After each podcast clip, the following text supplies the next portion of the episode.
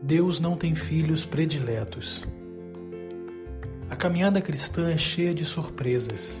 Não há servo fiel que sempre acerte, como também não há servo infiel que não tenha a chance de acertar. Todos somos rigorosamente iguais. Deus não tem filhos prediletos. Deus nos trata de igual modo, com seu amor e graça infinitos. Deus também tem uma vontade específica para cada um de nós.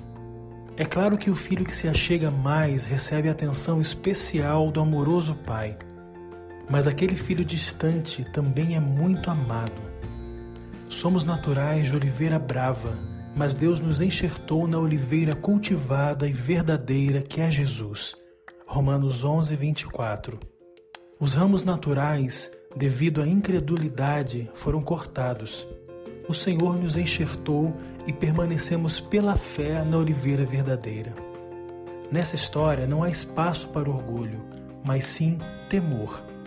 O Senhor não poupou os ramos naturais, então o que será de nós, filhos por adoção? Não há o que apontar, não há o que falar. Há que se estender a mão e ajudar o ramo que caiu, pois o Senhor é capaz de enxertá-lo outra vez. Romanos 11, 23.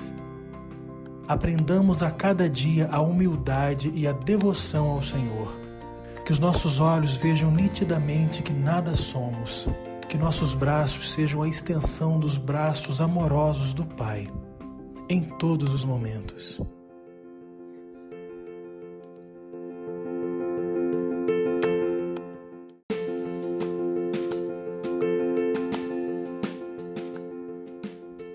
Você acabou de ouvir o podcast Alvo Especial do Amor de Deus.